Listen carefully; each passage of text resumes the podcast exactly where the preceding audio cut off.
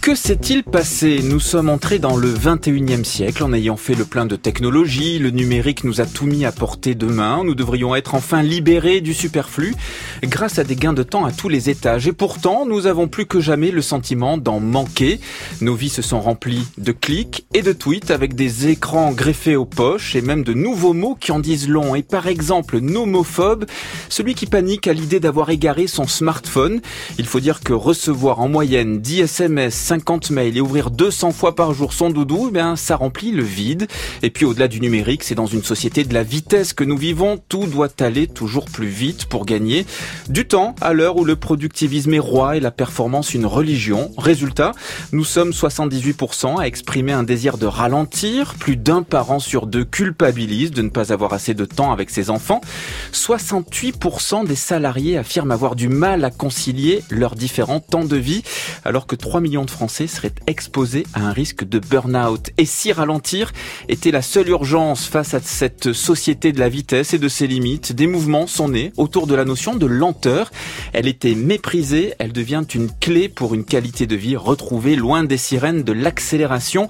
Slow life, slow food, slow déco, le slow redevient à la mode. Alors comment faire pour reprendre le contrôle de ce bien qui est sans doute le plus précieux d'entre tous, le temps Faut-il complètement changer de modèle ou peut-on continuer à vivre ici et maintenant Et que pourrions-nous faire de ce temps retrouvé France Inter. Des idées pour demain Valère Correa. Comment ralentir quand tout accélère C'est le thème de ce nouveau numéro des idées pour demain et je suis ravi d'accueillir en studio Gilles Vernet. Vous êtes instituteur dans une école primaire du 19e arrondissement de Paris. Vous avez réalisé un documentaire avec vos élèves tout s'accélère. Et un ouvrage du même nom, il faut dire qu'avant d'être professeur des écoles, vous étiez trader. Et Michael Stora, vous êtes psychologue et psychanalyste, fondateur de l'Observatoire des mondes numériques. Vous avez récemment écrit Hyperconnexion chez Larousse. Bonjour à vous deux. Bonjour. Bienvenue sur France Inter. Gilles Vernet, un ancien trader qui défend la cause du ralentissement. Bon, c'est pour le moins original. Vous prenez quoi, la, la décroissance maintenant? Ah non, alors je serais plus pour euh, une alternance des rythmes. C'est-à-dire que je pense que la décroissance, c'est un dogme qui ferait un peu euh, opposition à un autre et, et qui, d'une certaine manière, euh, relève de la même difficulté et absurdité. Une décroissance exponentielle n'est pas tenable dans un monde limité, mais une décroissance exponentielle mènerait à une espèce de stagnation, enfin voilà, de stase qui n'est pas exactement ce que je prônerais. Mais par contre, ce que je crois, c'est comme vous dites, on a une accélération complètement frénétique de nos rythmes. On va en parler sur les communications et que aujourd'hui, si on n'y veille pas, on n'a plus de pause, on n'a plus, on ne peut plus alterner les rythmes, car on est sollicité de toutes parts euh, par euh, les écrans, la vie productive, la consommation, et, il faut veiller, je crois profondément, pour notre santé euh, psychique et même corporelle, à alterner les rythmes. Michael Stora, il faudrait idéalement bannir les écrans de nos quotidiens pour se retrouver avec soi-même? Je ne pense pas qu'il faille bannir parce qu'au fond, à nouveau, on serait dans une forme d'excès total. J'ai toujours prôné l'idée que les écrans idéalement devaient être des alliés, aussi bien au sein de la dynamique familiale que partout ailleurs, même à l'école, même si les politiques sont en charge de nous protéger de nous-mêmes. Par contre, c'est évident que les écrans peuvent être euh, des amplificateurs de cette incapacité à pouvoir supporter quelque part sa propre pensée. On voit bien à quel point les gens euh, ont besoin de euh, sortir leur portable sûrement, et moi qui prends le RER e tous les jours, je m'en rends bien compte.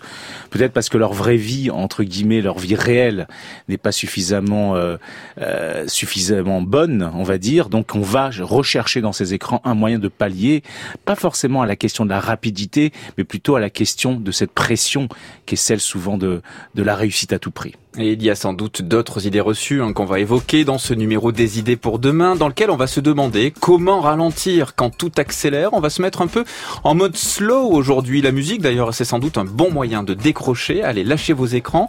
Écoutez France Inter, c'est Parquette Courte dans le poste.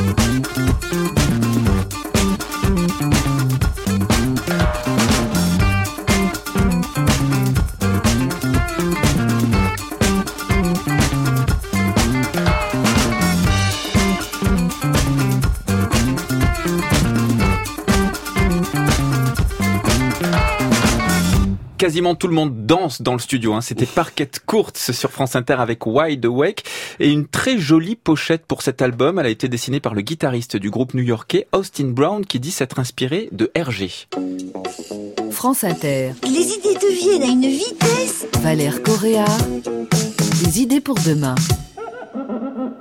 Comment ralentir quand tout accélère? C'est le thème de cette émission en présence de Gilles Vernet, instituteur et auteur du documentaire et livre Tout s'accélère et Michael Stora, psychologue, psychanalyste et fondateur de l'Observatoire des mondes numériques. Gilles Vernet, une société où la vitesse est reine, est-ce que c'est un, un phénomène récent? Disons que non, on peut dire que c'est un lent continuum qui ne fait, qui ne va que croissant et s'accélérant, et avec euh, une espèce d'emballement, euh, avec toute l'informatique, l'internet et, l'explosion des communications, qui est euh, une des grandes raisons de notre saturation temporelle. C'est-à-dire que on pourrait dire que la finance et la technologie nous entraînent dans une intensification d'absolument toutes nos activités. Évidemment au travail, la productivité, mais aussi on consomme de plus en plus vite. Hein. Avec Internet, on peut voilà. Les communications euh, sont démultipliées exponentiellement et donc on est euh, finalement on n'a plus de temps pour reprendre ce qu'on disait tout à l'heure pour euh, des, des, choses aussi essentielles que la spiritualité, que l'amour même. Je m'aperçois ça, ça m'a plus frappé, c'est que ce qui passe à la trappe souvent dans notre course contre le temps, c'est l'amour pour nos enfants, vous le disiez, pour notre famille, nos amis. L'amour, euh, en, en, un mot, euh, c'est pas pour rien que vous en parlez parce que vous étiez trader, je disais, vous êtes devenu un stit puisqu'il y a eu un déclic, on peut en dire deux mots? Euh, Oui, oui, oui. Bah, d'une certaine manière, euh, la, la, personne que j'aimais le plus au monde, euh, qui était ma mère, euh, était atteinte d'une maladie incurable, et j'avais le choix entre continuer à travailler 7 jours sur 7 ou 6 jours sur 7 et passer un peu de temps avec elle. Et donc là, l'amour s'est imposé parce que je me suis aperçu que l'argent, finalement, qui vous rend tout si facile dans la finance, en fait, c'était les deux choses les plus importantes qui étaient l'amour et la mort, c'était hors de portée, en fait. Il faut parfois un événement euh, aussi fort que celui euh, de la maladie, Michael Stora, pour euh, prendre conscience de ce temps qui file et qu'on perd presque de vue? Là, ça va loin parce qu'en effet, c'est peut-être un questionnement très philosophique sur, au fond, qu'est-ce que c'est ce souhait d'aller vite? Est-ce que ce serait pas une manière d'éviter finalement euh, ce qui arrive à tout être humain, à un moment, euh, sa finalité, sa mort? Donc c'est vrai qu'il y a, une vraie question, et peut-être lorsque des proches, ou lorsque soi-même on vit une, situation euh, grave, de deuil ou je ne sais quoi, on est confronté d'une certaine manière à, à, cette capacité à pouvoir réenvisager le temps autrement.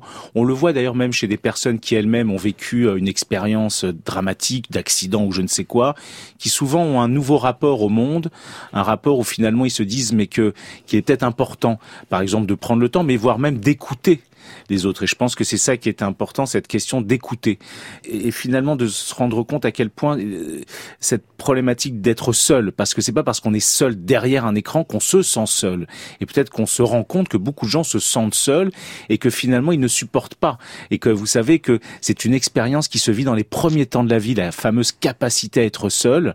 Winnicott, qui est un grand pédopsychiatre, a beaucoup travaillé sur cette question, qui montre que finalement, peut-être, et c'est là où on, on, touche à quelque chose de, de compliqué, c'est-à-dire à quel point les parents, à l'heure actuelle, de plus en plus sont épuisés.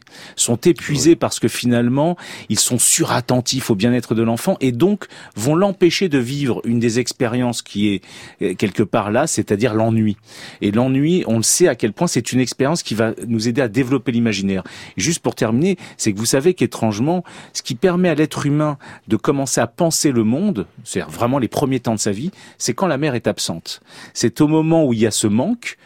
que l'enfant va commencer à se représenter l'absence. Donc ça veut dire que ce n'est pas dans la présence de l'autre qui vient gratifier tout le temps, c'est lorsqu'il est absent que l'enfant commence à pouvoir se représenter l'absence et à devenir en tant que sujet. Gilles Vernet, vous travaillez avec des enfants euh, toute l'année puisque vous êtes instituteur à mi-temps euh, à Paris dans le 19e et vous avez euh, réalisé un documentaire Tout s'accélère dans lequel vous les, vous les mettez en scène et puis vous mettez également en scène des, des philosophes qui ont pensé sur le temps, etc. On voit que ces enfants souffrent du manque de temps, mais de leurs parents Oui, et ça va de mal en pis. Le, film a été réalisé en 2011. Déjà, ils en font état. Ils font état d'une pression temporelle ressentie chez les parents. Vous savez que les deux mots qu'entendent le plus les enfants aujourd'hui, c'est attends et dépêche-toi. Euh, ils, sont en fait souvent le fusible dans nos vies euh, saturées temporellement. Quand on est crevé, qu'on rentre le soir, euh, c'est à eux qu'on demande d'aller vite. c'est à eux qu'on va pas pouvoir prendre le temps, comme vous disiez, de l'ennui ensemble de faire un Lego ensemble, de marcher ensemble, etc. Ce qui est des moments de grande richesse euh, avec l'enfant et de construction avec l'enfant. Et c'est euh, aujourd'hui, c'est pire encore parce que j'ai des enfants qui me disent mais maître, vous me dites de pas rester trop sur les écrans, mais moi euh, quand mon père il rentre le soir, la première chose qu'il se fait, c'est il met devant les écrans pour traiter les mails. Et je me suis vu d'ailleurs faisant la même chose, hein, parce qu'il faut, faut donner le leçon à personne. On est pris dans ce flux entrant qui nous happe si on n'y fait pas attention. Donc je crois qu'il faut, dans l'idée de l'alternance des rythmes, se réserver des moments de qualité et sans doute déconnecter. Michael Stora, ralentir, c'est un terme qui est plutôt mal vu aujourd'hui. Oui, mais alors je crois que ça repose la, question que vous avez évoquée en introduction de l'émission, c'est-à-dire qu'il y a d'un côté la problématique du temps, et on sait que par exemple ce, ce fameux objet, le doudou sans fil, le smartphone, est venu comme compresser notre rapport espace-temps. C'est tout simple. J'envoie un message à mon amoureuse en disant euh, je t'aime, tu me manques. Si elle ne répond pas dans quasiment dans la minute, on se pose des questions. Si elle répond dans une heure et demie, on peut même aller jusqu'à lui envoyer un message en disant écoute, euh, je sais que tu ne m'aimes plus, au revoir, etc. Donc il y a, y a ce rapport à la frustration et autant. Après, il y a une autre problématique, c'est que finalement de manière insidieuse les réseaux sociaux, tout cela nous amène, c'est-à-dire cette idée d'aller bien, d'aller bien à tout prix, d'être heureux, d'être performant. Et on le voit à quel point euh, pour les adolescents, pour les femmes, les, il y a des Instagram par exemple propose la question de la mère parfaite. C'est finalement au bout d'un moment, au-delà de la question du temps, c'est la question de la performance qui est en jeu derrière. Et je pense que c'est là où se situe une des choses terribles qui est de l'ordre de l'idéal, qui est terriblement tyrannique, beaucoup plus tyrannique et c'est peut-être pas innocent si on va retrouver chez beaucoup d'adolescents l'utilisation du second degré, l'auto-ironie. Parce que justement, comme nous le disait Freud d'ailleurs, dans le mot d'esprit, une des manières de lutter le mieux contre cette tyrannie d'un idéal, c'est l'auto-ironie, c'est se moquer de soi. Et je trouve qu'être adolescent à l'heure actuelle, c'est pas évident. Quand on parle du, du, temps et du manque de temps chronique dans notre société, souvent on nous dit non mais enfin la vie qu'on a aujourd'hui c'est quand même terrible. Pourtant quand on, on, scrute euh, les études, on a plus de temps aujourd'hui de disponible qu'il y a 40 ans. Mais qu'est-ce qui s'est passé, Michael Storin? Bah écoutez, je, je, reviens un peu sur cette question. C'est que je crois que, alors on observe, c'est assez compliqué, mais on observe depuis 30 ans quelque chose d'un narcissisme propre à notre société, c'est-à-dire l'idée que finalement l'être humain n'est plus dans une sorte d'autorité qui était peut-être parfois injuste, qui disait range ta chambre. Maintenant, on est beaucoup plus dans j'aimerais que tu ranges ta chambre. Et finalement, on, rend l'être humain entre guillemets déjà acteur trop tôt de, ce, de ses choix. Et en plus, derrière, il y a un enjeu d'amour. Et je crois que finalement, cette sorte de tendance fait que l'être humain est sans cesse confronté au fait que, euh, à l'image de ce que vous avez dit tout à l'heure, c'est-à-dire, euh, dépêche-toi. Il faut, il faut que tu fasses les choses comme je le souhaite. Et, et l'être humain est comme piégé dans cet espace-temps où il n'arrive pas lui-même à pouvoir être acteur et finalement se tromper aussi d'une certaine manière. Je crois que l'échec n'est plus vraiment à la mode. Ah, il y avait la tendance euh, de valoriser la position de victime, la tyrannie de la pénitence, mais je crois que profondément, c'est important, et je dirais à l'image des jeux vidéo que je pratique parfois, c'est que c'est en perdant qu'on apprend à gagner. Et je crois que c'est à force de répéter l'échec qu'on apprend. D'ailleurs, euh, j'ai envie de dire qu'on le sait maintenant de plus en plus à l'éducation nationale. Et l'éducation nationale, malheureusement, ne favorise pas toujours l'échec. Au contraire, le stigmatise. Euh, Gilles Vernet, ralentir, ça ne veut pas dire aller doucement. On peut aussi aller vite et en même temps être dans un processus de ralentissement. Finalement, la dynamique n'est pas antinomique avec le ralentissement. Ça, vous le dites aussi dans votre livre. Euh, oui, oui, disons que la, la, la, vitesse est à la fois grisant, mais c'est aussi un moyen, en faisant vite les choses, avec toutes les machines qu'on a euh, et toutes les aides technologiques, c'est aussi un moyen de libérer du temps.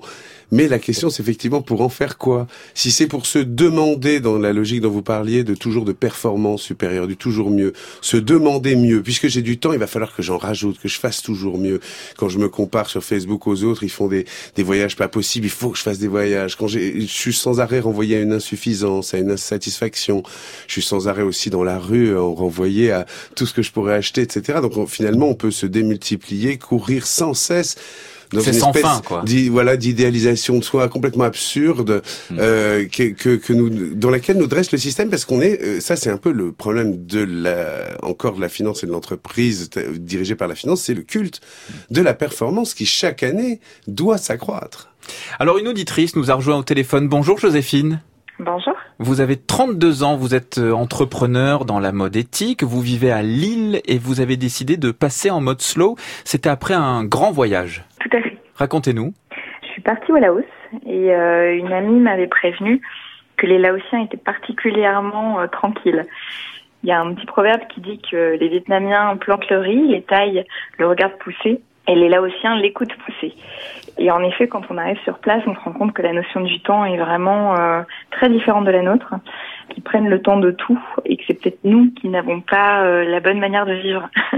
Donc ça a été un petit peu un électrochoc pour moi. Et aujourd'hui, eh bien vous avez ramené plein de petits trucs et astuces au quotidien pour ralentir. On va écouter votre témoignage après une nouvelle pause musicale pour ralentir là encore pendant cette émission. C'est Massive Attack sur France Inter. You sure you wanna be with me? I've nothing to give. But lines say this love is best. Will leave us in emotional pace. Take a walk, taste a rest. No, take a rest. I seen you digging a hole in your neighborhood. You're crazy, but you're lazy. No need to live in a need to. Your troubles must be seen to. See through money like it's paper. With faces I remember. I drink on a daily basis. Though it seldom cools my temper. It never cools my temper. Walking through the suburbs, they're not exactly lovers, you're a couple. Especially when your body's double duplicate, and then you wait for the next Kuwait. Karma coma, Jamaica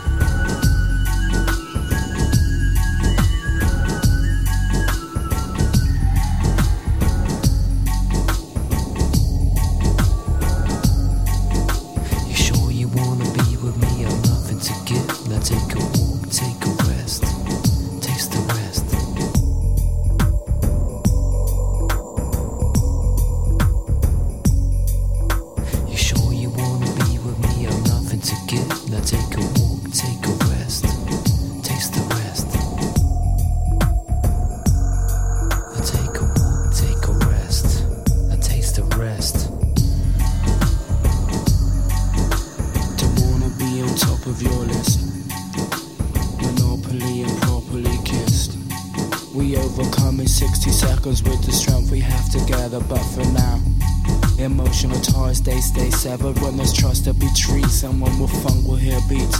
Karma coma, Jamaica and Roma. Karma coma, Jamaica and Roma.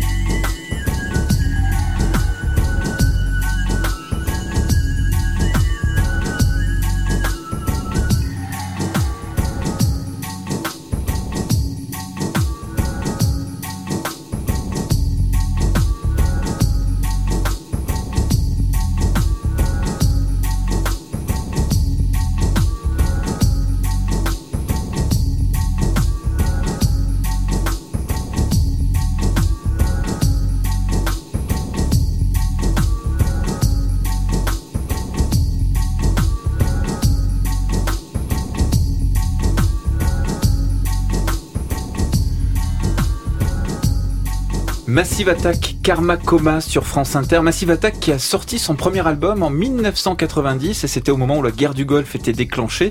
Ça leur a d'ailleurs imposé de couper une partie de leur nom à l'époque pour ne garder que Massive et pouvoir être diffusé sur les radios anglaises. Voilà pour l'anecdote. Sinon, des idées pour demain, vous le savez, c'est rediffusé le dimanche au petit matin entre 5h et 6h. Des idées pour demain. Demain tout ira mieux. Valère Correa sur France Inter. Comment ralentir quand tout accélère? C'est le thème de cette émission en présence de Gilles Vernet, instituteur dans une école primaire du 19e à Paris. Vous avez réalisé un documentaire avec vos élèves, Tout s'accélère et un ouvrage du même nom.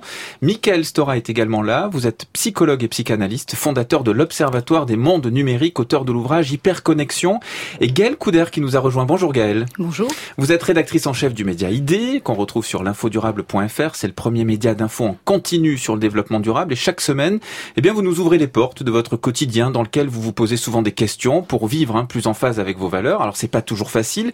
On va profiter de la présence de nos experts pour dénouer tout ça.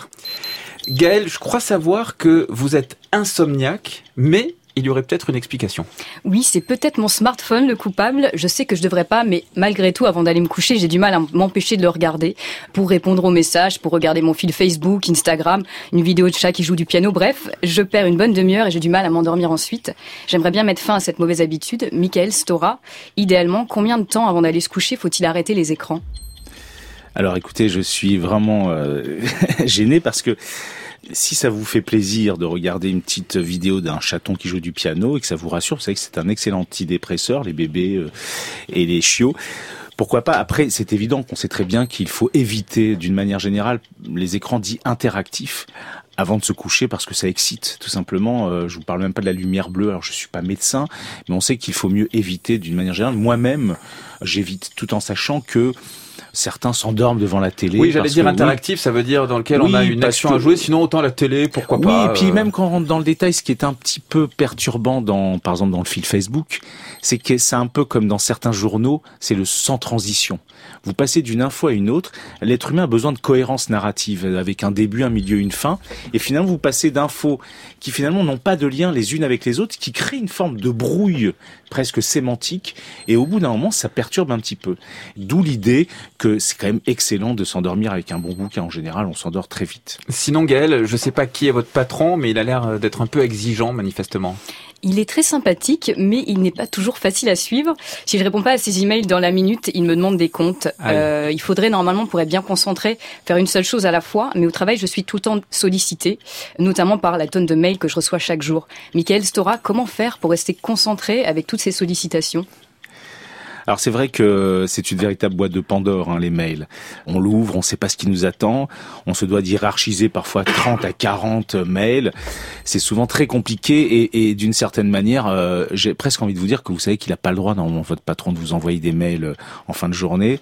Vous pouvez même presque l'accuser de harcèlement digital. Ça commence à la loi El Khomri, là, sur la loi du, du, numérique au travail, commence vraiment à poser les choses. Toutes les entreprises ne le font pas, mais c'est vrai qu'idéalement, c'est le droit à la déconnexion. C'est le droit à la déconnexion au sein même de l'entreprise. Donc, euh, j'ai presque envie de vous dire, je ne connais pas votre patron, mais de lui rappeler euh, les lois, les nouvelles lois en vigueur. Alors, c'est pendant la journée hein, que je voulais dire. Ouais, ah. Alors, au-delà au, au des lois, euh, en tout cas, Gilles Vernet, vous avez un conseil à donner aussi. Oui, tout simple, c'est que souvent sur euh, votre boîte mail, vous pouvez hiérarchiser vos mails. En fait, moi, le matin, je hiérarchise tous les mails importants que je vais devoir traiter, puis tous les autres, je les mets de côté et d'une certaine manière finalement on ne traite que les importants ça déculpabilise et ça permet de traiter trois fois par jour les mails mais pas en continu enfin si possible évidemment. Il y en a un ou deux que je vous ai envoyé vous n'y avez pas répondu donc j'ai bien compris que c'était voilà. passé dans euh, Gaël Couder dans la série je fais passer des messages une autre question pour le travail. Oui parce que ça ne s'arrête pas là. De temps en temps alors que je pense avoir fini ma journée mon boss me demande d'écrire un autre article de plus vite fait. J'ai à peine le temps de finir que je cours au yoga ou euh, au softball. J'enchaîne avec un apéro ou un dîner avec des amis. Et je dors vite fait quand je rentre chez moi à minuit. C'est reparti le lendemain pour une nouvelle journée marathon. Gilles Vernet, comment est-ce qu'on peut faire pour prendre du temps pour soi avec toutes ces obligations? Ah bah ça dépend de ce que vous entendez par obligation. C'est celle qu'on s'impose finalement ou que la voilà, société nous impose. C'est ça qu'on s'impose ou que la société nous impose. Et s'il y a bien une chose qui permet de respirer, euh, c'est simplifier en fait simplifier sa vie, euh, euh, moins acheter de choses parce que ces objets qu'on achète nous encombrent, il faut après les réparer, que sais-je moins se prévoir d'activités mondaines, se concentrer sur peut-être sur ses amis, je ne sais pas, mais l'idée c'est de simplifier, d'élaguer un peu dans sa vie pour faire de la place, parce qu'il faut bien en trouver. Et la première chose souvent à, à élaguer, ça reste quand même les écrans. Merci Gaëlle Couder, rédactrice en chef du média ID qu'on retrouve sur l'infodurable.fr. À la semaine prochaine donc pour un nouveau quiz. Et puis à tout à l'heure puisque vous avez sélectionné trois initiatives remarquables pour ralentir. Vous nous en direz plus dans une vingtaine de minutes. Et j'en profite pour rappeler que ce quiz enrichi de questions supplémentaires et surtout de réponses très complètes avec des liens pour aller plus loin est en ligne sur la page de l'émission sur franceinter.fr. Gilles Vernet, qu'est-ce que vous faites vous au quotidien pour ralentir bah, je me rappelle à quel point déjà euh, chaque jour euh, on court absurdement contre le temps. Déjà, euh, je pense qu'il y a un, recul par rapport au monde dans lequel on vit, parce que on peut tous trouver des solutions pour respirer, mais on est la grande question, c'est qu'on est quand même dans un monde qui court de plus en plus vite et dans lequel on est pris, parce qu'à moins de vouloir se marginaliser ou se désynchroniser complètement, il faut bien rester au moins à son rythme. Et pour moi, il y a vraiment une question de fond, c'est euh, si on se met à tous courir contre le temps, il y a un hiatus puisque le temps c'est le vainqueur de nos vies, c'est quasiment Dieu, c'est là tout le temps sans qu'on puisse dire qu'il est là, on peut pas le nommer, mais voilà. Et on construit une société qui va contre. Donc chaque jour je me répète ça pour me déculpabiliser et pour me dire prends ton temps, sois peinard. De toute façon, bon, on le disait, mais tu vas mourir, donc profite du temps pendant qu'il est là. Et puis d'un point de vue beaucoup plus pratique et prosaïque, je respire dès que je sens que ça va un peu vite. Même si le, le, le stress, il, il, peut vraiment être bien. Hein. L'adrénaline, c'est utile. Hein. Ça permet de faire des choses très vite. Mais avoir toujours un retour sur la respiration. Dans votre dernier ouvrage, justement, Tout s'accélère, vous avez un peu posé les bases d'une méthode pour ralentir. Vous pouvez nous la résumer Enfin, s'il y avait quelques priorités pour ralentir bah, là, Pour le coup, euh, il y a, je le disais tout à l'heure, mais la simplification, avoir cette idée que on ne peut pas tout vivre. C'est Patrick Vivray qui le dit. On ne peut pas tout faire aujourd'hui. Comprendre qu'on est face à des phénomènes exponentiels donc simplifier. C'est choisir, vraiment établir des priorités. On n'a plus le choix aujourd'hui, sinon on est dans la démesure totale. Donc, euh, d'une certaine manière, c'est faire des choix et des choix déculpabilisés. Qu'est-ce qui peut nous euh, motiver? Quelles sont les bonnes raisons de ralentir, Michael Stora? Ça va nous apporter quoi?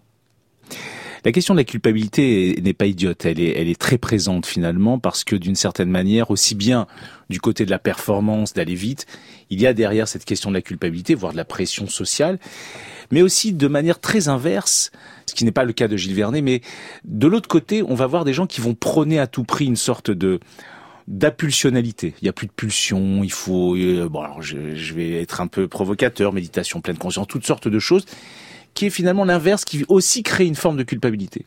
Je crois que toute forme d'idéologie, d'une manière générale, crée chez l'être humain de la culpabilité et va entraîner justement des comportements un peu déviants, toutes sortes de choses. Donc c'est vrai que la tendance c'est de penser qu'il faut surtout peut-être lutter contre ce monstre tapis dans l'ombre qui est justement cette question de la culpabilité et qui fait que l'être humain à un moment se dit mais c'est pas grave si j'utilise mon portable avant de me coucher euh, si ça me permet d'aller mieux pourquoi pas? Et c'est évident que nous, on va être inquiets, nous, psy, quand il y a une rupture des liens sociaux. Mais au-delà de ça, il ne s'agit pas de se dire qu'il faut à tout prix euh, ne pas avoir de plaisir à, à vivre de l'adrénaline, avoir des petites décharges de dopamine quand j'ai des likes. C'est toujours dans l'excès que, évidemment, on va retrouver là des comportements plutôt pathologiques. Déculpabiliser donc, mais pourquoi faire? Qu'est-ce que ça va nous apporter en tant qu'individu de ralentir comme effet bénéfique? Bah écoutez, euh, concrètement, évidemment que le, vous savez, moi qui suis psychanalyste, à l'inverse de d'autres méthodes, les gens chez moi, ils passent parfois plusieurs années. C'est peut-être un des temps où on est hors temps. On est, c'est le temps de l'inconscient, comme on dit, qui est atemporel. Donc c'est, et c'est souvent un temps ralenti. Parce que, pour donner un exemple, le deuil. Le deuil, maintenant, les gens veulent que ça aille très vite, alors que le deuil, c'est quand même long. Voire vous avez des deuils pathologiques. Ça veut dire que, évidemment, prendre le temps, c'est justement accepter profondément ce que l'on est. C'est de ne pas avoir peur de ce que l'on est, parce que c'est souvent de ça dont les gens, les gens souffrent. Et ils vont, en effet, remplir ce vide à tout prix par euh, toutes sortes de conduites folles, un peu excessives ou euh, dramatiques ou autres, qui est une manière justement de lutter contre non pas simplement le ralentissement, mais contre euh, le vide. Gilles Vernet, la méditation se démocratise. Je crois que vous en êtes un adepte. Comment est-ce que vous voyez ce mouvement euh, se développer en France?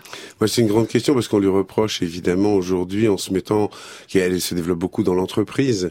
Donc euh, on, se demande si c'est pas dévoyé pour permettre aux gens de supporter l'insupportable ou de continuer à courir plus vite. Il se trouve que quand même, dans l'idée de respirer comme ça, c'est se donner les, ces temps de pause que la vie ne nous donne plus. Parce que c'est les temps de pause, de repos, c'est vraiment absolument nécessaire pour aller vite. C'est des temps de régénération. Qui peut aller en continu, euh, aller vite? C'est ce qui est dit dans le film par un élève qui dit, bah à la fin, il va crever, quoi, il va s'arrêter. Et donc, avoir conscience de nos limites humaines quand on est sans arrêt confronté à des machines qui n'en ont aucune, qui vont très vite, qui se loupent pas, et donc euh, avoir de l'indulgence envers soi-même pour pouvoir régénérer. Et la respiration aide beaucoup à ça. En, en, respirant, on se reconnecte à son corps et on peut sentir une fatigue, on peut sentir des émotions que euh, l'omniprésence de la machine a tendance à mettre sous couvercle. De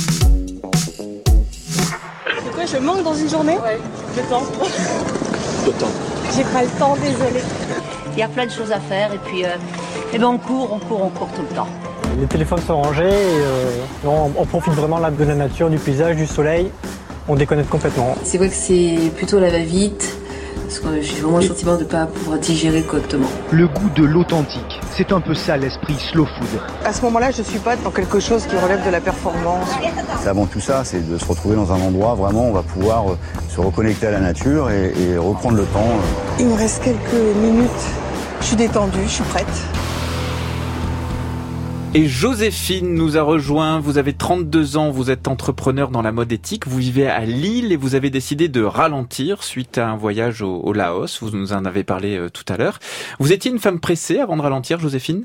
Oui, tout à fait. Euh, je faisais des listes pour tout. Il fallait absolument que je me sente euh, productive, utile, faire quelque chose. Il n'y avait aucune minute à moi euh, poser tranquillement et il fallait toujours que je fasse quelque chose. Qu'est-ce qui a le plus changé justement dans vos habitudes au quotidien depuis euh, cette époque? Euh, bah déjà, j'ai changé de métier. Je faisais un, un travail qui m'amenait à beaucoup me déplacer euh, dans toute l'Europe et à courir de taxi, en, en réunion, de réunion en taxi, puis en hôtel, en avion, en train, etc. Et ça me pressait vraiment. J'avais toujours l'impression de manquer de temps et d'avoir toujours beaucoup de choses à faire le fait de ralentir, donc j'ai décidé de créer mon entreprise pour justement être un peu plus maître de mes choix, de décharger un petit peu mes journées et mes choses à faire pour pouvoir mieux contrôler les choses et de mettre en place une routine personnelle qui me permettait justement de, de déculpabiliser et de prendre plus de temps pour moi pour ralentir. Et vous avez euh, prohibé, je crois, de votre quotidien les listes euh, de tâches à faire, les fameuses to-do list. Pourquoi? Oui, bah parce qu'en fait, au final, ça me rappelait tout le temps que j'avais des choses à faire. Et donc ça me mettait une pression euh, supplémentaire sur les épaules en me disant bah oui tu vois t'as pas tout fait, tout n'est pas barré sur ta liste, t'as encore des choses à faire. Et donc j'étais dans ce stress permanent d'être productive en fait. Et Joséphine, vous dites aujourd'hui être plus productif qu'avant. Oui, tout à fait. Bah, le fait de moins perdre de temps, je pense, c'est marrant, hein, c'est on ralentit, mais, mais j'ai l'impression de moins perdre de temps aujourd'hui. Je, je réfléchis mieux sur les choses que j'ai à faire, je priorise davantage ce que je dois faire et surtout j'ai décidé de, de me libérer de certaines choses que je faisais et qui n'étaient pas nécessairement nécessaires. Par exemple, de se dire bon bah il faut absolument que euh, ma maison soit impeccable. Euh, bah non, euh, tant pis, c'est un peu sale quelques jours, mais il euh, n'y a pas mort d'homme c'est de faire des choix, de pas être euh, nécessairement disponible pour tout le monde à n'importe quel instant. Donc c'est aussi mettre des limites, que ce soit avec son entourage personnel comme l'entourage professionnel, et surtout ne plus se laisser embarquer par euh, le rythme des autres. Quand je travaillais sur Paris, euh, dès qu'on rentre dans le métro, les gens sont toujours en train de courir et donc on, bizarrement notre pas s'accélère. Et c'est de me poser la question quand je rentre dans le métro ou quand je prends les transports en commun de me dire je suis pas pressée, je vais garder mon allure mais pas me laisser embarquer par le rythme des autres. Ou comme euh, des collègues qui me disaient bah non mais ça c'est très pressé. Bah non c'est pressé pour lui mais pas nécessairement pour moi. Donc si c'est pressé pour lui c'est qu'il s'y est pas pris à temps. Donc de justement me, me rendre compte de ça. C'est vraiment une prise de conscience en fait. Merci Joséphine d'avoir partagé votre expérience au micro d'Inter. Alors on n'est évidemment pas tous à votre niveau de ralentissement, mais bonne nouvelle, il y a sur le terrain des acteurs du changement qui s'impliquent pour proposer des solutions. C'est le cas de la commune de Valmondois dans le Val d'Oise. Elle fait partie d'un réseau, le réseau Cheetah Slow, qui fédère des villes qui veulent ralentir. Bruno Wisman, maire de ce village, va nous rejoindre dans quelques minutes et nous en dire plus sur ce que cela veut dire au quotidien pour ses administrés juste après Miosec sur France Inter. L'eau. On n'a plus le temps car on est déjà tout éclat emboussé. On n'a plus le temps d'attendre que l'orage soit passé. On n'a plus le temps même si sous la pluie on sait danser. Nous sommes les survivants, nous sommes les rescapés. Nous sommes de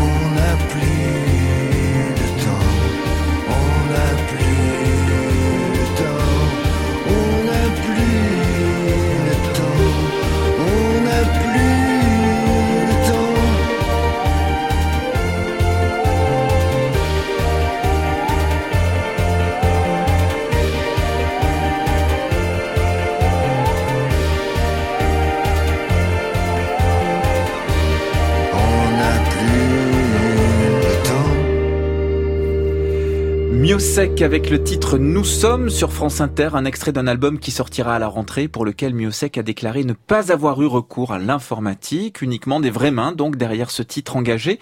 Et sinon, vous n'oubliez pas que vous retrouvez cette émission en podcast sur franceinter.fr. Le thème aujourd'hui, comment ralentir quand tout accélère. Êtes-vous libre demain? France Inter, des idées pour demain. Entendu, à demain. Valère Correa. Et on accueille Bruno Huisman qui nous a rejoint. Bonjour. Bonjour. Vous êtes le maire de Valmondois, un village de 1256 habitants précisément, et vous êtes aussi professeur de philosophie en Cagne. Votre commune a donc décidé de ralentir. Qu'est-ce que c'est une ville qui ralentit? Une ville qui ralentit, c'est une ville qui prend la décision de, de maîtriser son développement, c'est-à-dire euh, non pas de, de choisir la lenteur contre la vitesse, mais de choisir finalement euh, un développement assumé plutôt qu'une précipitation dans laquelle on ne contrôle rien. Et vous avez fait euh, le choix de rejoindre un réseau, un réseau international, Cheetah Slow, Cheetah pour ville en italien et Slow pour la lenteur euh, en anglais. C'est voilà, c'est donc mondial hein, comme réseau. Pourquoi Oui. ce choix? Alors, c'est un réseau de, de un peu plus de 150 euh, villes, euh, en règle générale des petites villes. Et on se reconnaissait tout à fait dans, la philosophie de ce réseau, c'est-à-dire euh, finalement euh, ne pas communier avec euh, justement un, un monde euh, dans lequel euh, la malbouffe, le, le fait de ne pas contrôler la mobilité, de ne pas contrôler l'urbanisme, tout, ça ne, ne nous plaisait pas. Et finalement, les valeurs affichées par Citeslo nous ont plu, même s'il y a eu d'ailleurs des discussions au sein de- du conseil municipal pour savoir si c'était quand même pas un peu réac, ce goût du patrimoine, ce goût, voilà. Et puis petit à petit, on a trouvé que l'appartenance à ce réseau se justifiait pleinement. Bruno Huissement, vous venez de le dire, hein, ce sont plutôt des petites villes qui en font partie. Est-ce que selon vous, il faut être une collectivité à taille humaine pour ralentir? Il faut toujours être une, une, collectivité à taille humaine, quelles que soient finalement euh, euh, les valeurs que l'on souhaite porter. bien sûr, ça favorise évidemment quand on est une petite commune, puisque étant une petite commune, on peut contrôler euh, les choses beaucoup plus que dans les grandes. On le voit bien, euh, notamment par exemple dans ce secteur de la mobilité. Si on veut régler la vitesse, si on veut favoriser des circulations douces, évidemment c'est plus facile à une échelle comme une commune de Valmondois que euh, dans des grandes échelles. À ceci près d'ailleurs que j'ai pris la décision avec le conseil municipal de ralentir radicalement la vitesse à Valmondois et d'imposer le 30 km heure à tous et partout dans Valmondois, après Grenoble. C'est-à-dire que j'avais trouvé que Grenoble avait été une commune très courageuse de prendre euh, une pareille décision et je ne voyais pas pourquoi euh, nous ne nous inscririons pas dans, dans cette démarche. Est-ce que les compétences communales sont les bonnes pour euh, influencer le rythme d'une collectivité euh, à l'échelle d'une ville donc? Il n'y a pas de doute, c'est la bonne échelle pour cela, c'est-à-dire que c'est là et dans cette communauté-là qu'on peut sans doute recueillir les accords les plus larges. D'abord parce que ça prête à discussion, ça prête et il y a une échelle dans une commune où le dialogue est possible alors qu'on voit bien qu'au niveau national quand on passe de 90 à 80 km heure. Finalement, il n'y a même pas d'arguments qui sont vraiment produits. On est pour ou on est contre, mais on n'est pas capable. Alors que dans, dans une commune euh, où les gens se connaissent et où des structures existent pour pouvoir dialoguer, finalement, on arrive à un consensus, je crois. Vous avez donc euh, décidé de passer la vitesse à 30 km heure maximum dans votre commune. Est-ce qu'il y a d'autres mesures que vous avez euh, adoptées qui vont dans le sens d'une ville lente? Oui, alors il y a d'abord les principes de la circulation douce avec le, le, privilège de la promenade, le privilège du vélo, et puis euh, il y a euh, la promotion d'un jardin communautaire. Un jardin partagé Un jardin partagé, oui. Plus que partagé, c'est un jardin communautaire, c'est-à-dire que c'est une véritable communauté qui décide de, collectivement de le cultiver. Évidemment, le jardin, c'est le symbole même d'un rythme qui euh, est à respecter, hein, qui doit être justement, le, rythme d'un jardin, on pourrait pas dire que ce soit ou lent ou rapide. C'est un rythme, euh, voilà, qui impose son allure. Moi, j'aime bien cette notion d'allure. C'est une notion que j'ai reprise à un philosophe qui s'appelle Georges Canguilhem dans un livre qui s'appelle Le normal et le pathologique. Et j'aime bien cette notion d'allure, finalement, peut-être plus que de, de rapidité ou de lenteur. Bruno Huisman, maire de Valmondois, une ville qui ralentit. Donc merci d'avoir accepté notre invitation et, dans cette société qui a besoin de ralentir, eh bien il y a sur le terrain de nombreuses initiatives autour du slow, du ralentissement. Gaël Couder, on vous retrouve. Vous avez sélectionné trois initiatives remarquables pour ralentir et on commence avec une application, donc sur un smartphone, on en parlait tout à l'heure des écrans, une application pour déconnecter. Oui, parce qu'on est tous collés à notre smartphone et de plus en plus. C'est ce que m'a rappelé une dame que j'ai croisée dans la rue l'autre jour qui m'a arrêté pour me dire que j'étais la première personne qu'elle croisait sans son téléphone à la main. Euh, elle m'a dit, je cite, on est même plus libre de juste se promener et regarder autour de soi. Donc j'ai trouvé ça très juste, d'autant que effectivement, j'avais pas mon téléphone à la main, mais c'est quand même pas toujours le cas. Donc j'ai essayé de une application pour essayer de déconnecter. Il y en a plusieurs, notamment Forest, Moment ou Space, celle que moi j'ai choisie. Elle va d'abord déterminer un profil. Le mien, euh, c'est euh, que je m'ennuie un peu trop, et c'est lorsque je m'ennuie que que je décide d'utiliser mon téléphone. Donc ensuite sur cette base-là, elle nous donne des objectifs. Les miens, c'était de ne pas dépasser 1h30 d'utilisation par jour et 30 déverrouillages. Je me suis dit, ça va être facile parce que c'est quand même énorme. Mais en fait, depuis 15 jours d'utilisation, j'étais à plus de 2h30 chaque jour d'utilisation de mon téléphone et je vous parle même pas du nombre de déverrouillages. Pourtant, j'ai vraiment pas, j'ai vraiment pas l'impression d'être accro aux écrans. J'ai vraiment des progrès à faire et en tout cas, l'avantage de cette expérience, c'est que je me suis rendu compte de mon utilisation. Je me suis rendu compte que c'était peut-être le moment de changer mes habitudes. Voilà, alors euh, sans culpabiliser, hein, on l'a bien compris, ça c'était euh, le message commun euh, de Michael Stora et Gilles Vernet. Dans le même registre, vous avez trouvé une application, mais là c'est pour méditer. Effectivement, tant qu'à trop utiliser son smartphone, je me suis dit autant l'utiliser à bon escient. Euh, notamment pour se recentrer sur soi en pratiquant la méditation de pleine conscience. Cette pratique s'est pas mal démocratisée ces derniers temps et notamment grâce aux applications qui permettent euh, de s'initier à la méditation. Mhm. Il y en a plusieurs également. Donc moi j'ai choisi Petit Bambou. On y trouve euh, des méditations guidées pour euh, débutants ou non, où on apprend à reprendre contact avec le moment présent, avec sa respiration et avec ce qui se passe en soi pour retrouver le calme. Donc les méditations durent seulement 15 minutes. C'est un créneau qui est quand même assez facile à placer, soit le matin au réveil, soit le soir avant d'aller se coucher, ou même carrément la journée entre deux réunions. Oui, alors justement, je voulais faire réagir Gilles Vernet et Michael Stora sur ça. Quel est votre regard sur euh, la multiplication de ces applis numériques pour ralentir, Gilles Vernet? Bah ça, c'est simplement que ça montre notre dépendance à ces outils pour nous dire comment nous comporter. Ça va avec euh, toutes ces choses qui mesurent votre, le nombre de pas que vous faites, euh, si vous avez brûlé des calories. C'est comme si on était à déconnecter notre corps et qu'on avait besoin d'un outil pour nous le dire. Cela dit, c'est comme ça. Ça met un pied dans la porte aussi, non? Voilà, mais en même temps, il y a, faut reconnaître que ça a des effets bénéfiques et en particulier pour la, la respiration, effectivement. L'idée, c'est de régulièrement respirer en faisant un peu le vide, en se concentrant dessus, mais ça peut être relativement court. Par exemple, moi, je fais pratiquement plus de méditation d'un quart d'heure plein.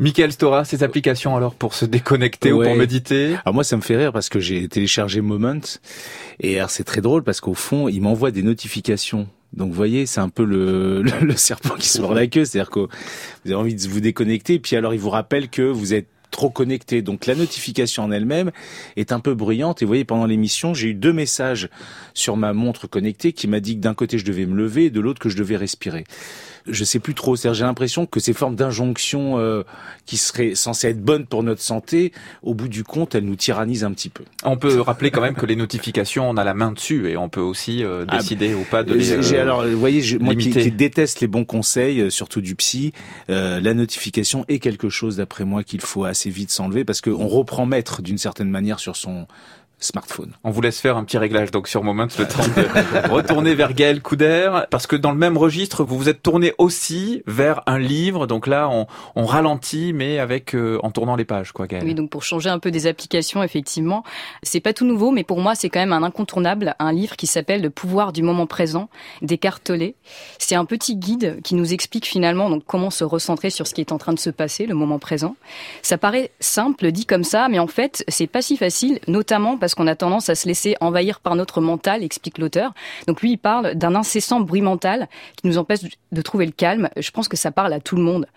Qu'est-ce que c'est la solution? Donc c'est difficile à dire en quelques mots, il faut vraiment lire les 200 pages du livre pour comprendre, mais je pense qu'il y a deux choses à retenir en particulier. La première, c'est de s'observer, d'observer sans jugement cette petite voix qu'on a dans la tête qui est sans cesse en train de juger, euh, d'aimer, de dire qu'elle n'aime pas, qui se plaint, qui n'est pas toujours en phase avec le moment présent. Et l'autre, ça se rapproche un peu de euh, la méditation de pleine conscience. C'est une technique qui est vraiment de se consacrer pleinement et de se concentrer pleinement sur ce qu'on est en train de faire. Par exemple, quand on monte les marches, on peut porter notre attention sur chaque marche, sur chaque mouvement et sur chaque respiration quand on se lave les mains, on peut porter attention au bruit, à la sensation de l'eau sur la peau, sur le mouvement de nos mains et à l'odeur du savon. Essayez, vous verrez, vous vous sentirez tout de suite plus tranquille. Merci Gaëlle Couder, je le rappelle, vous êtes rédactrice en chef de l'infodurable.fr. Une dernière question que je voudrais poser à Gilles Vernet et Michael Stora. Est-ce que vous croyez sincèrement à un ralentissement général un jour et est-ce que c'est vraiment souhaitable? Michael Stora Écoutez, euh, ce qui est plutôt intéressant, c'est de se demander à quel point est-ce que euh, l'être humain a envie de se ralentir lui-même, parce que euh, j'ai presque envie de demander d'abord à Gilles Vernet, c'est possible. C'est un peu facile, ça. Après Gilles Vernet. Allez-y, allez, partez au front. Ouais, je, je, je crois pas, comme je vous l'ai dit, dans l'idée d'un ralentissement mais ce qui est sûr, c'est qu'il nous est promis à la vitesse à laquelle on accélère une exponentielle, elle a vraiment une tête qui vous dit ça peut pas durer éternellement. Et le problème, c'est mon sentiment, c'est plus on va haut dans cette espèce de démesure euh, dans laquelle on est, des mesures de consommation, de prédation sur la nature, de pollution, de ce qu'on demande toujours de rendement aux gens et à la nature ben on va arriver à des limites qui vont entraîner, selon je pense, euh, un retournement de cycle, mais qui devrait être le préalable, je l'espère, à, à, une société que des gens comme ceux que vous décrivez, de, tout le mouvement slow, ils préparent d'une certaine manière la suite parce que euh, le monde financiarisé dans lequel on est, qui nous met sous une pression toujours supérieure, ne peut pas indéfiniment continuer. Voilà, Michael Stora, c'est bon, vous pouvez y aller. alors voilà, je me disais au fond, parce que j'ai, je me sens pas toujours très sérieux sur ces questions-là. Bah, vous voyez, quand j'entends le mot slow, ça me rappelle quand j'étais adolescent et on dansait le slow.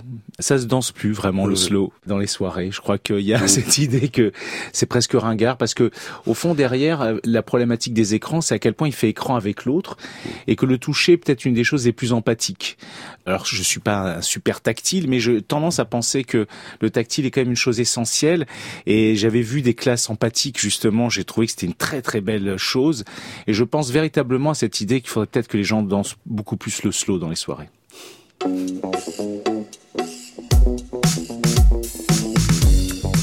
Pour terminer, on vous a proposé de venir avec un livre, un film, un docu ou autre que vous vouliez euh, nous conseiller pour aller plus loin sur le sujet. Gilles Vernet, auteur du livre et documentaire Tout s'accélère, vous nous suggérez la lecture d'un auteur classique. Oui, Sénèque. C'est ça. Euh, c'est euh, un incontournable, on va dire, ce qui prouve quand même... Lettre à Lucilius, hein, je précise. Lettre à Lucilius, qui commence avec la première lettre, qui s'appelle l'emploi du temps comment on l'emploie? Le, le, rien que cette première lettre est absolument subjugante. Elle se termine euh, par euh, cette phrase qui est, je trouve, très marquante. On remet la vie à plus tard. Et pendant ce temps, elle s'en va. Euh, et il dit d'ailleurs dans cette euh, lettre que ce, euh, souvent les gens se sentent redevables d'un cadeau qu'on leur fait, mais jamais du temps qu'on leur accorde. Or, dit-il, c'est la seule chose qu'ils ne pourront jamais nous rembourser. Michael Stora, psychologue, psychanalyste, fondateur de l'Observatoire des mondes numériques, auteur de l'ouvrage Hyperconnexion chez Larousse, vous avez choisi de nous conseiller un film et je vous cache pas que j'étais un tout petit peu surpris, mais je vous laisse expliquer. Oui, alors c'est Matrix. Euh, pourquoi Parce que Matrix est une très très belle métaphore de ce qui est en train de nous arriver. Euh, et je pense qu'étonnamment, les architectes du numérique, le tycoon comme on dit, sont en train de chercher d'une, malheureusement à nous modeler au fond à quelque chose où euh, justement cet espace-temps, et d'ailleurs à l'image de ce héros Néo, comme vous le voyez, qui arrive à jouer sur le fait que le temps va être distordu, déformé, et nous renvoie à des sortes de sentiments de toute puissance, mais qui finalement nous renvoient à un sentiment totalement d'impuissance. Et je pense que de manière étrange, sans parler simplement de la question du temps, ce qu'on appelle les trolls, c'est, ce sont peut-être finalement les résistants du futur comme une manière de se moquer, de faire un pied de nez euh, d'une certaine manière à ce, à ce temps compressé. Gaëlle Couder, rédactrice en chef de l'infodurable.fr, vous nous conseillez la lecture d'un ouvrage pratique. Donc moi, c'est un livre qui s'appelle Adopter la slow cosmétique de Julien Kaibeck. Euh, la slow cosmétique, c'est un peu le même principe qu'en cuisine. On va prendre le temps de fabriquer ses produits cosmétiques pour savoir ce qu'il y a dedans. Euh, donc il partage dans ce livre de nombreuses recettes de crème hydratante, euh, de déodorant, euh, de shampoing par exemple. Un petit exemple, ça va être ce que moi je fais comme crème hydratante, tout simplement un mélange d'aloe vera et euh, de d'huile de jojoba. Et c'est chez Le Duc Édition. Merci à tous pour votre présence. Des idées pour demain. C'est tous les samedis 16h et en podcast accompagné de son quiz pour vous tester sans culpabiliser sur franceinter.fr. La semaine prochaine, nous verrons comment s'habiller chic et éthique. Cette émission a été réalisée par Jérôme Jérôme Boulet, préparé par Thomas Lehété, à la technique Jérémy Guillon et à la programmation musicale Djoubaka.